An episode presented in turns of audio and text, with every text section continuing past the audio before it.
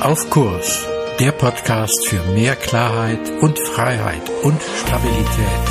Mein Name ist Frank Ertel. Hallo und herzlich willkommen zu deinem Podcast Auf Kurs. Heute mit dem Thema vom Geben und Nehmen. Auf das Thema bin ich gekommen durch einen Beitrag von Eckhard Hirschhausen in einer Talkshow der sagte, dass zurzeit ja unheimlich viele junge Menschen ganz viel, also jetzt gerade in dieser Corona-Zeit, äh, ganz viel leisten für ältere Menschen. Das heißt, sie bringen jetzt eigentlich Opfer. Und die Frage ist, wie geht denn das dann weiter, wenn diese Zeit einmal vorbei ist? Und jetzt ist die Frage, setzt sich eine Haltung durch, wo man so sagen kann, oh, wir dürfen jetzt wieder alles, wir machen jetzt wieder alles und ja, und jetzt endlich dürfen wir wieder eine Kreuzfahrt machen und wir fahren jetzt los und wir verpesten weiter und vernichten weiter eine lebenswerte Welt. Oder setzt sich eine Haltung durch, wo die ältere Generation anfängt einmal nachzudenken und zu sagen, ja, wir wollen doch mal darüber nachdenken, dass wir, die wir jetzt eigentlich von der jüngeren Generation viel bekommen haben, äh, darüber nachdenken, der jüngeren Generation auch etwas zurückgegeben zu geben, in der wir, indem wir etwas dafür tun, diesen Planeten zu erhalten. Das heißt also, wir haben jetzt in der Pandemie etwas von den Jüngeren genommen und werden oder wollen es dann an die Älteren und beziehungsweise wollen es dann an die Jüngeren natürlich zurückgeben. Das ist ja die Frage, wie wird sich das durchsetzen? Was wird sich da tatsächlich durchsetzen? Welche Haltung wird da gewinnen? Ähm, anderer Ansatz, anderes Beispiel.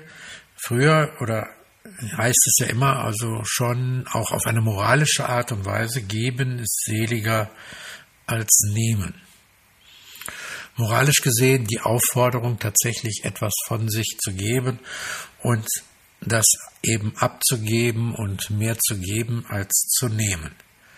Das ist sicherlich auch teilweise nicht unklug, mehr zu geben als zu nehmen und darüber dann mehr zu tun, mehr zu geben, weil der andere, die andere dann vielleicht auch zurückgibt. Aber andersrum, was ist eigentlich leichter? Nehmen oder geben? Was fällt dir leichter? Nehmen oder geben? Und wenn ich bei mir gucke, dann muss ich sagen, nehmen fällt mir manchmal auch ganz schön schwer.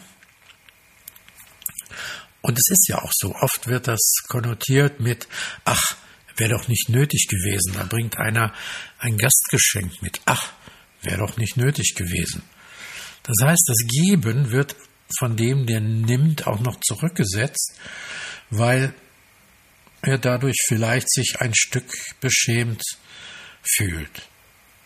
Oder ein viel gebrauchter Satz, wenn jemand etwas gibt, sich vielleicht sich bedankt, auch Dank zu danken ist geben. Und dann kommt die Antwort, ach, doch nicht dafür. Ja, aber es hat sich jemand erheblich daran abgearbeitet, etwas zu geben, sich zu bedanken und der das nimmt, nimmt es gar nicht wirklich. Also das heißt, neben dem Geben muss man auch annehmen können. Und geben hat für mich auch immer den Aspekt des Wollens. Moralisch gesehen, diesen Satz zu lesen und zu sagen, da musst du aber auch was geben, da werden wir geben müssen. Ich glaube, das wird uns auch in der Zeit nach der Pandemie, wenn das Klimathema wieder nach vorne kommt, gar nicht weiterhelfen. Weil müssen verdirbt das Wollen und wollen ist doch die beste Voraussetzung auch für können. Das gehört doch unmittelbar zusammen. Ich leite ja seit vielen, vielen Jahren eine Telefonseelsorgestelle mit ganz, ganz vielen äh, Ehrenamtlichen.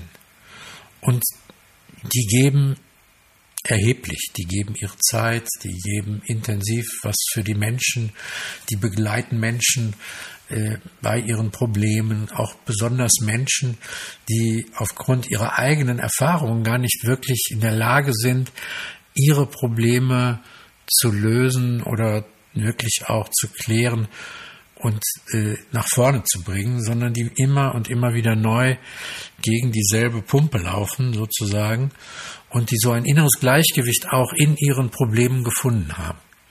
Und das ist manchmal sehr, sehr anstrengend und sehr, sehr ermüdend und für die Ehrenamtlichen auch gar nicht so einfach. Das ist jede Menge geben. Und gleichzeitig gibt's auch jede Menge nehmen.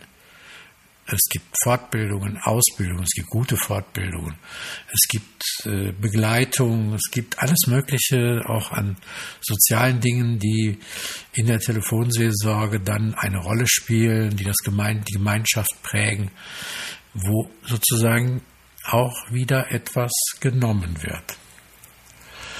Und meine Erfahrung ist, in all den Jahren dass die Systeme oder das System Telefonseelsorge, aber auch in anderen Systemen, dass die sich dadurch auszeichnen, dass es immer oder die laufen besonders gut dann, wenn es einen Ausgleich zwischen Nehmen und Geben gibt. Wer zu viel gibt, verbraucht seine Ressourcen, wird müde und erschöpft sich. Und wer zu viel nimmt, ja, der hat vielleicht oder die hat vielleicht öfter ein schlechtes Gewissen, weil das eben zu sehr in die Richtung tendiert zu nehmen. Systemisch betrachtet glaube ich wirklich, nehmen und geben sind dann am besten, wenn sie sich die Waage halten.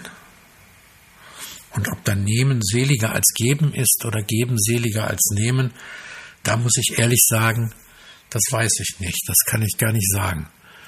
Weil wenn beides in einen guten Ausgleich kommt, auch zum Beispiel in einer Beziehung, einer Partnerschaft, wenn einer das Gefühl hat, auf einer Ebene, zum Beispiel auf der Finanzebene, immer nur zu geben und nur für den anderen oder die andere mitzuarbeiten oder die andere zu finanzieren, dann führt das zu einer entsetzlichen, vielleicht entsetzlichen Schieflage.